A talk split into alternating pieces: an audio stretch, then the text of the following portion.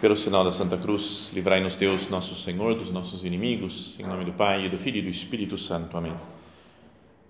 Meu Senhor e meu Deus, creio firmemente que estás aqui, que me vês, que me ouves. Adoro-te com profunda reverência. Peço-te perdão dos meus pecados e graça para fazer com fruto este tempo de oração. Minha Mãe Imaculada, são José, meu Pai e Senhor, meu anjo da guarda, intercedei por mim.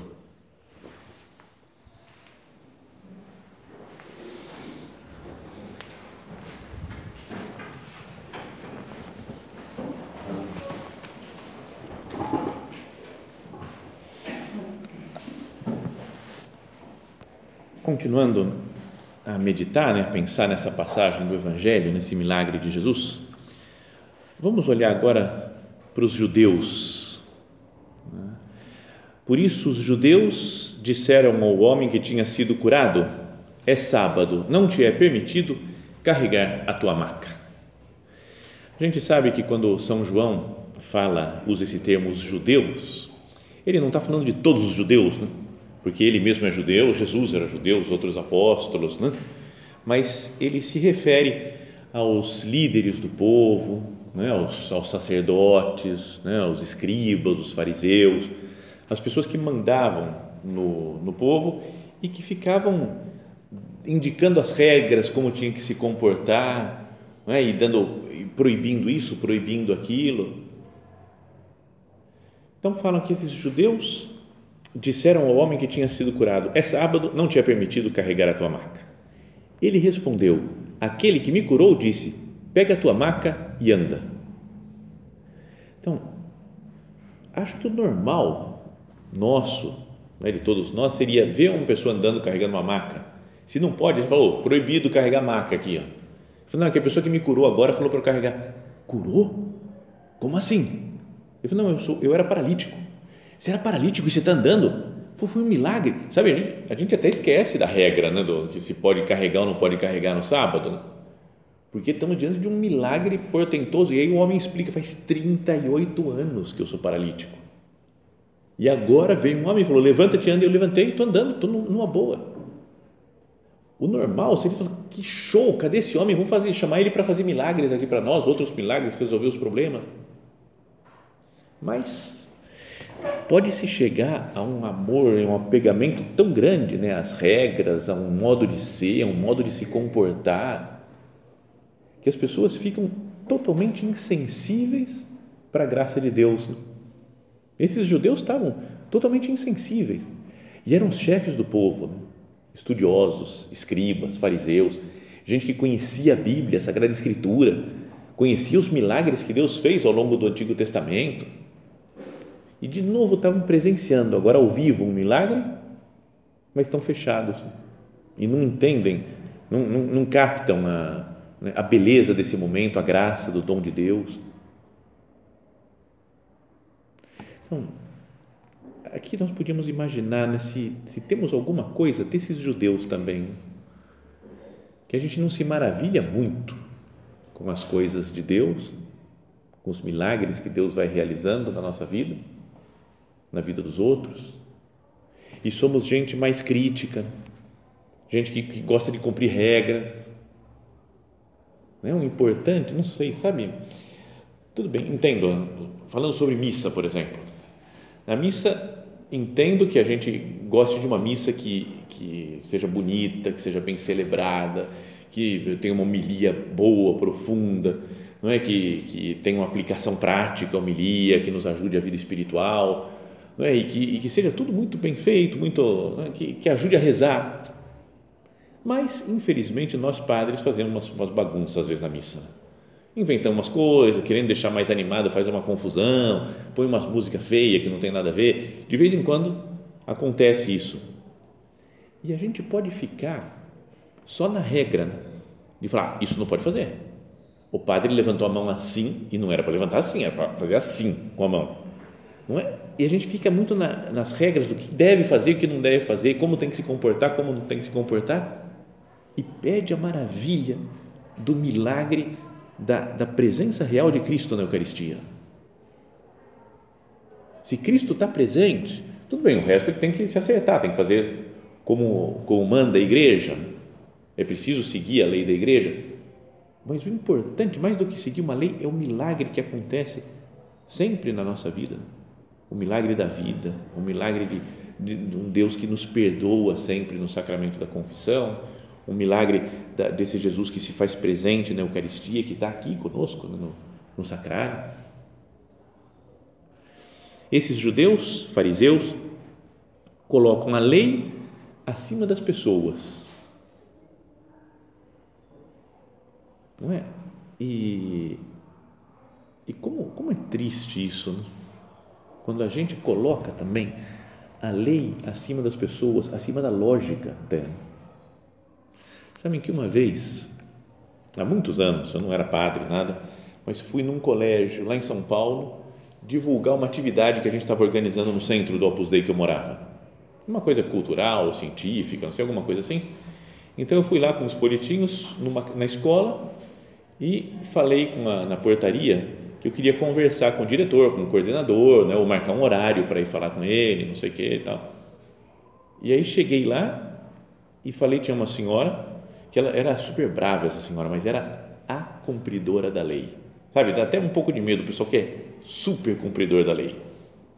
Então eu cheguei e falei, ó, então eu queria marcar um horário para vir aqui explicar esse curso né, para o coordenador, para o diretor, alguma coisa assim?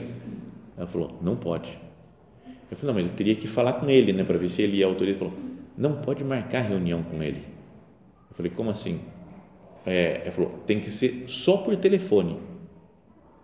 Falei, tem que ser só por telefone. Não pode ser presencialmente eu marcar que eu venho daqui uma semana, por exemplo. Não, só por telefone. Não existia celular ainda para todo mundo na época lá.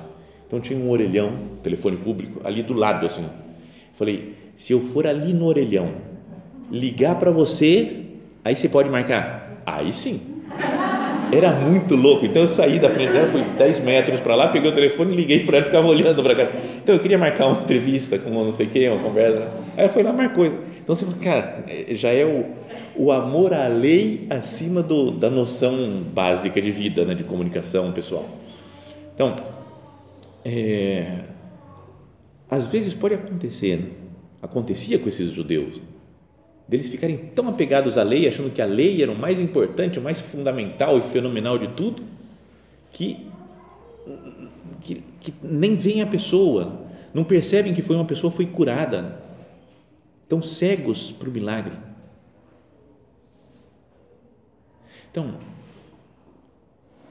pensemos na situação atual do mundo esses, esses judeus do Evangelho, eles estão apegados à lei, mandam nos outros, fala como todo mundo tem que se comportar, você tem que entrar acordo, de acordo com a lei, a lei manda fazer isso, você tem que fazer assim.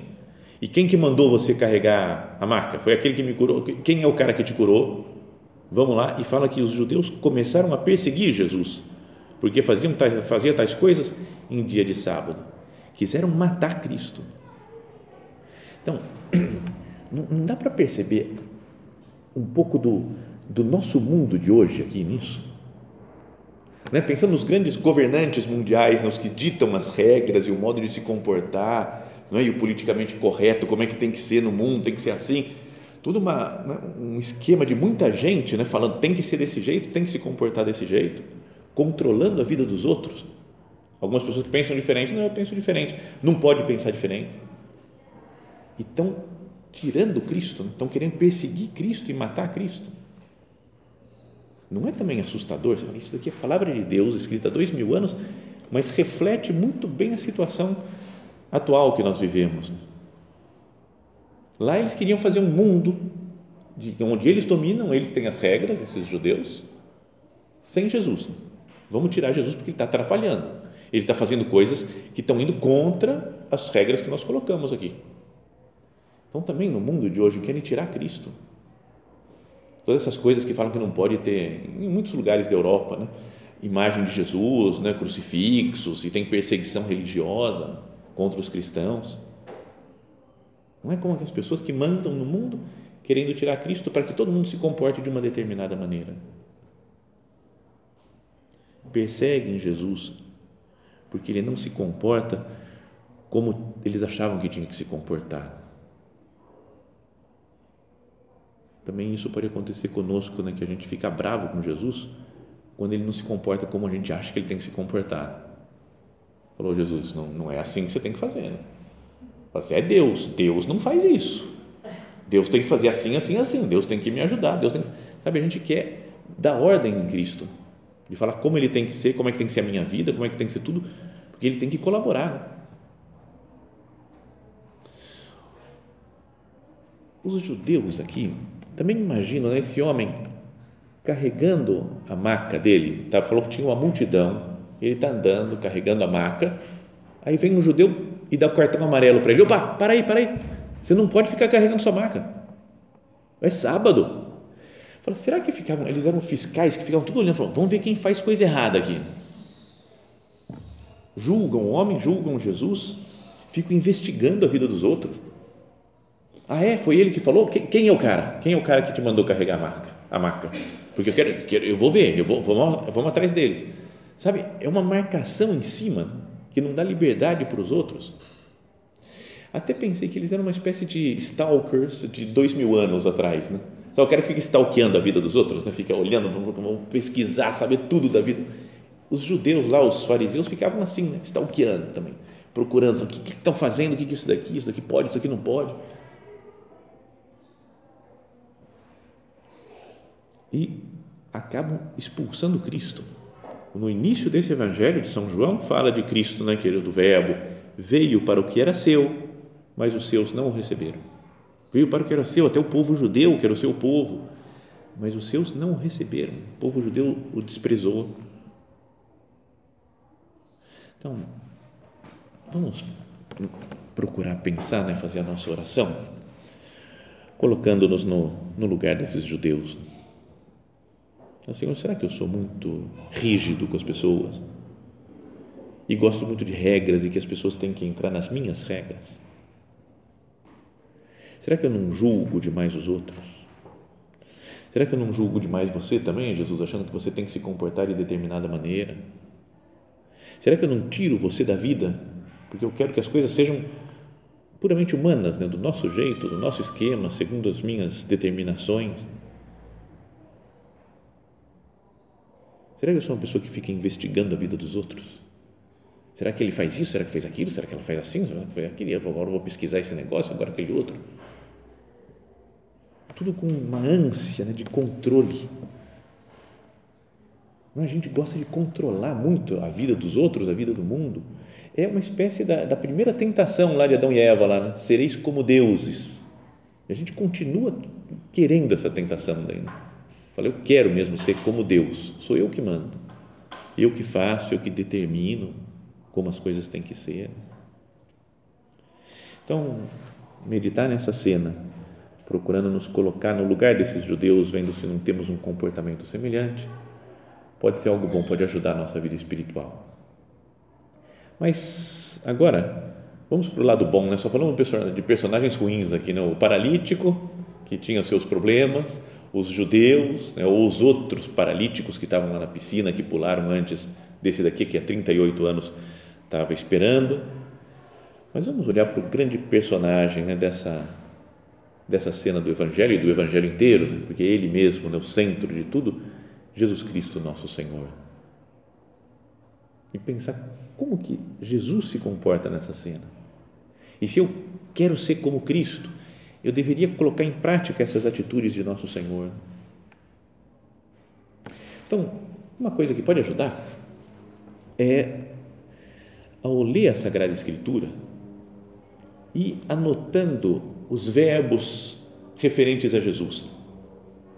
Só isso já faz, faz uma lista de coisas aqui, de verbos que Jesus fez nessa cena, que ajuda a gente a, a meditar, a trazer para a nossa vida pessoal por exemplo, falando, depois disso houve uma festa dos judeus e Jesus subiu a Jerusalém. Jesus subiu a Jerusalém, porque era um lugar mais alto, né? A Judéia, lá onde está onde tá Jerusalém. Então ele subiu a Jerusalém. Por que, que ele subiu? Para cumprir a lei de que nas festas os judeus piedosos iam até, até o templo Então Jesus também é humilde, segue as leis, segue as regras do povo judeu. E aí explica que tem uma piscina, tinha os paralíticos, encontrava-se ali um enfermo havia 38 anos e Jesus o viu ali deitado. Jesus viu o homem, olhou para ele. Até já falamos outras vezes em outras meditações, esse ver de Jesus é um verbo, tem vários tipos de ver né, em grego no original do, Evangelho, mas São João usa esse daqui que é o verbo roral, que é ver num sentido de ver o mais profundo do coração e entender plenamente aquela pessoa. Então Jesus viu o homem. Jesus nos vê. Jesus olha para nós. Ele sabe e conhece o mais íntimo do nosso coração, da nossa vida, os nossos pensamentos, nossos problemas, nossas alegrias. Depois, outro verbo de Jesus viu ele ali deitado e sabendo que estava assim desde muito tempo, então Jesus sabe das coisas da nossa vida. Ele conhece todo mundo. Aquele homem que ele nunca tinha visto, talvez, na vida, mas ele tem um conhecimento divino. E ele sabe do sofrimento daquele homem paralítico. E sabe que há 38 anos que ele está lá. Sabe toda a sua história. Então Jesus sabe toda a minha história também a história de cada um de nós, tudo o que aconteceu desde que a gente era pequeno, desde o nosso nascimento, na nossa família, as coisas boas, legais, tristes, difíceis, tudo. E depois disso, fala Jesus, perguntou-lhe, outro verbo, queres ficar curado? Perguntou. Jesus perguntou se ele queria. Entra na vida desse homem mas perguntando, assim, você quer que eu resolva o seu problema? Se ele falasse, não, não quero saber, não quero saber da tua ajuda, então Jesus ia embora, né? Acho que ia fazer outras coisas. Né? Então, assim também conosco, né? ele, ele entra na nossa vida, mas perguntando né? Se nós deixamos ele entrar na nossa intimidade. Jesus não é violento, ele fala: se alguém quiser ser meu discípulo, Negue-se a si mesmo, tome a sua cruz e siga. Se alguém quiser. Se queres ser perfeito, vai, vende tudo que tens, dá aos pobres e terás um tesouro no céu. Cada um é livre para seguir Jesus, para não seguir. Se queres. Então, Jesus perguntou-lhe, entrou na vida dele perguntando: Queres ficar curado? O enfermo respondeu: Senhor, não tenho ninguém que me leve à piscina. Não tenho ninguém. O nosso padre, no São José Maria, gostava muito de meditar nessa frase. Em latim, né, no latim antigo, lá da Vulgata antiga, falava, esse homem dizia, hominem non habeo, não tem um homem, não tem alguém que me, que me leve à piscina, não tenho ninguém que me ajude. E o São José Maria falava: assim estão muitas almas nessa terra, sem ninguém que ajude, sem ninguém que dê a mão, que aproxime de Deus, né, que faça apostolado. As pessoas estão às vezes sozinhas, né, solitárias. Muita gente do mundo poderia dizer: homem não hábil. Não tem um homem que me ajude. Não tem uma pessoa que me acompanhe, que me leve até o céu, que me ajude na vida espiritual. Mas esse homem não sabia que tinha Jesus. Agora ele tem Jesus, que pode salvá-lo, nem precisa levá-lo até a água. Jesus o cura com a sua palavra, com o poder da sua palavra. E então Jesus lhe disse, mais um verbo de Jesus, ele diz, ele anima, levanta-te, pega a tua maca e anda. Ele manda sobre a doença tem poder sobre a doença, anima o homem né, a se levantar, para confia que seus músculos, as suas pernas vão estar funcionando. Carrega a tua maca para mostrar que os teus braços estão fortes também. Ele anima a que a pessoa caminhe, que a pessoa cresça, que dê seus passos também na vida espiritual. Então, Jesus faz tudo isso conosco. Né? Nós imaginávamos, né, se nós fôssemos o paralítico. Jesus faz isso, né? ele olha para nós, conhece o fundo do nosso coração, da nossa história. Ele está, quando eu posso, eu vou falando, não tenho ninguém que me ajude. Jesus fala, estou aqui, né? Eu estou aqui para te ajudar. Nos transmite confiança. Pergunta se nós queremos ajuda. Né? Queres ficar curado? Respeita a nossa intimidade. E depois nos diz: levanta, pega a tua maca e anda. Levanta e caminha pela vida espiritual. Que você pode fazer isso. Eu te dou forças. Mas dizia que é importante que nós tentemos imitar Cristo. Né? Então, um modo de meditar nisso é falar: será que eu não, não devo ter essas atitudes de Jesus para os muitos paralíticos que tem aí na nossa vida. Tanta gente que a gente conhece que é um paralítico do espírito, né? Gente que está longe de Deus, que não consegue caminhar sozinho, não fisicamente, mas espiritualmente, digo. Para ser como Jesus, o que eu devo fazer? Essas mesmas atitudes, os mesmos verbos dele Primeira coisa, falava que ele cumpria a lei, né? subiu a Jerusalém. Então a gente deve cumprir a lei, como Jesus falou para o homem rico lá. Né? O que devo fazer para conseguir a vida eterna? Cumpre os mandamentos. Então, a primeira coisa, ou cumprir os mandamentos. Depois, fala que Jesus viu o homem. Eu vejo as pessoas. Porque acho que nenhum de nós é mal, né? Sério, porque nem pensa em fazer um recolhimento num sábado de manhã. Né? Se a pessoa fosse má, fala assim, eu sou do mal, eu quero prejudicar os outros. Imagina que todo mundo aqui é gente boa. O que acontece é que às vezes a gente não vê, não repara nas dificuldades, porque estamos preocupados com os nossos problemas, com as nossas coisas. E a gente, não, não sei, passa reto e não vê os defeitos, os, os problemas das pessoas, as dificuldades. Por exemplo, no Evangelho de amanhã, é, é aquele evangelho em que Jesus faz uma profecia da sua morte e da sua ressurreição. Fala, o filho do homem vai ser entregue nas mãos dos homens e etc. Vão crucificá-lo, matá-lo, ressuscitá-lo ao terceiro dia. E fala, mas os discípulos não entendiam e também não perguntaram. Tinham medo de perguntar o que Jesus queria dizer com aquilo. Eu parece fala, pô, eles não entenderam. Né? Para nós agora é tão evidente, parece, né? Porque aconteceu tudo já mas também tinham medo de perguntar para Jesus, né? por que, não perguntaram? E aí continua a cena. Fala que eles, voltando para casa, chegou em casa, Jesus perguntou: O que, vocês conversavam pelo caminho? E eles ficaram com vergonha, porque eles tinham discutido quem dentre eles era o maior. Quem que é o melhor de nós aqui? Quem tem mais moral com Jesus?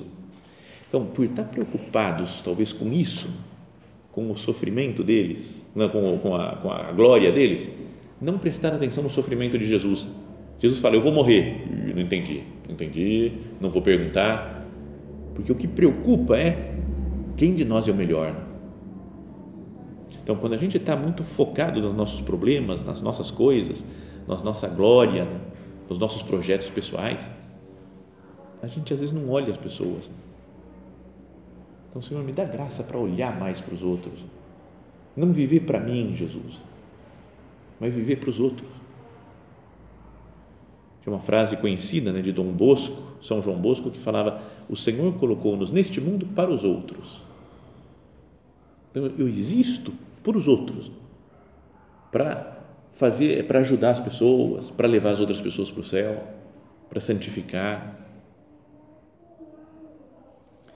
E aí depois fala que Jesus, sabendo que ele estava assim há tanto tempo, que estava doente há tanto tempo,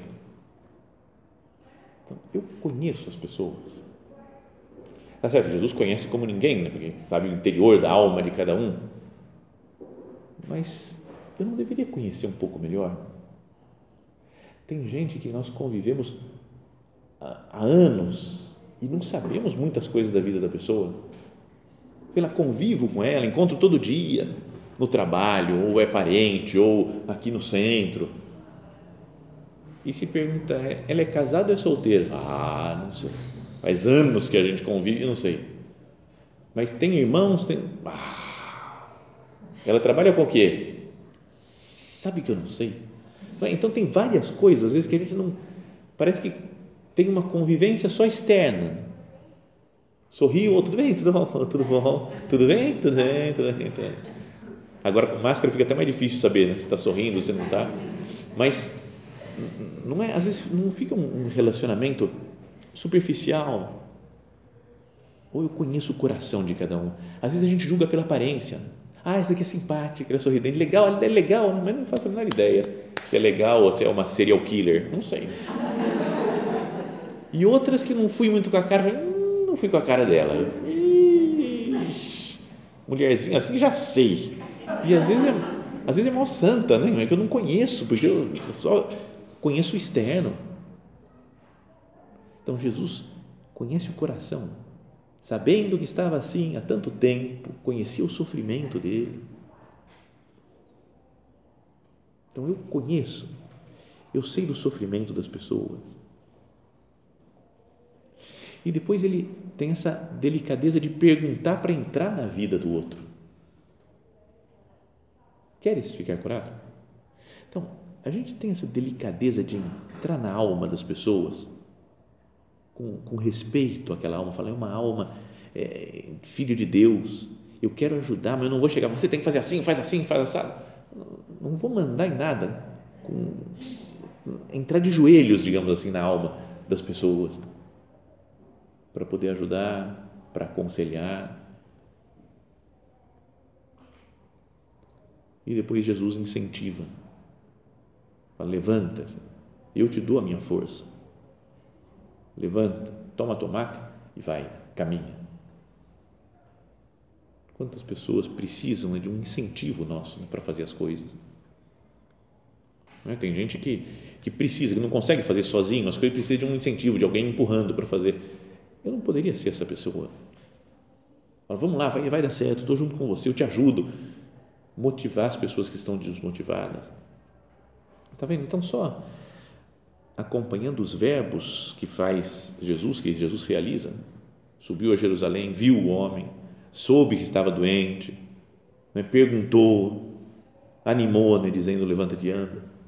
Só seguindo isso daí é um roteiro para, o nosso exame de consciência e ver se nós estamos procurando fazer assim como Cristo. Então, falávamos que o título dessa desse recolhimento é os sonhos de Deus né, para cada um de nós, para cada pessoa. E nós estamos, né, talvez a nossa situação habitual, né, pelo pecado, é como a do paralítico, como a desses judeus. Mas o que o sonho que Jesus, que Deus tem, é que cada um de nós seja o seu filho, seja Jesus Cristo, nosso Senhor.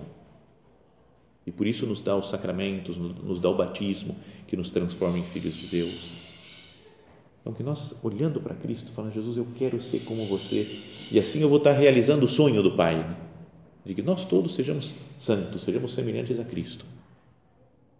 Vamos contar com a graça dele, né? a graça que Deus nos consegue do céu para imitá-lo, para ter essas atitudes de caridade que Jesus Cristo, nosso Senhor, tem nessa cena do Evangelho e pedimos a Nossa Senhora, né, ela que soube ir educando Jesus, fazendo Jesus crescer, que ela também nos acompanhe e nos faça ir crescendo também, para que nos assemelhemos cada vez mais ao seu Filho Jesus e assim estaremos realizando os sonhos de Deus para cada um de nós.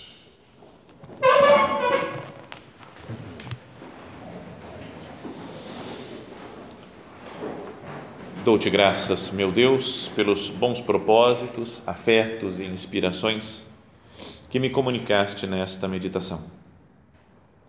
Peço-te ajuda para os pôr em prática. Minha Mãe Imaculada, São José, meu Pai e Senhor, meu anjo da guarda, intercedei por mim.